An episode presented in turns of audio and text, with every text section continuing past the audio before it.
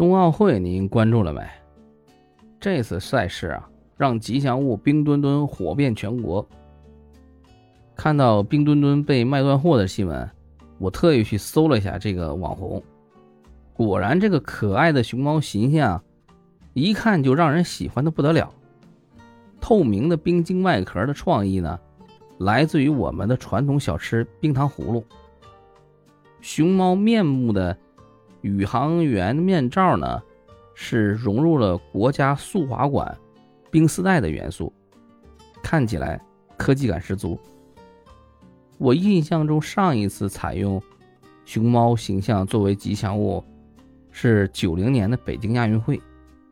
那个熊猫呢叫盼盼。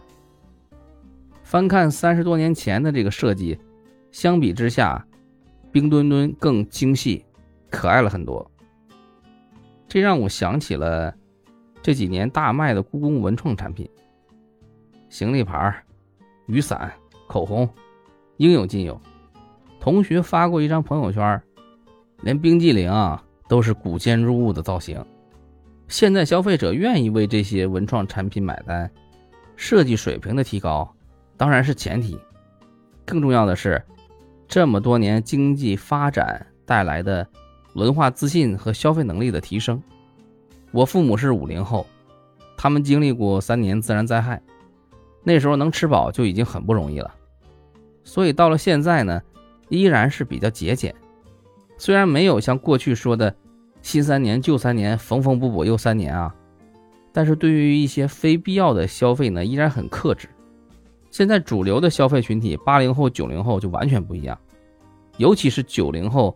所表现出来的对于国货的认可，是新中国成立以后前所未有的。可以预见，未来零零后啊、一零后会让这股国潮更加的波澜壮阔。这一次世界范围的赛事呢，让冰墩墩通过电视和网络传播到更多的国家和地区。以后也一定会有越来越多的中国元素被海外的消费者知道和熟悉。您要不要也去抢一个冰墩墩？好了，今天就和您聊到这儿，感谢您的收听。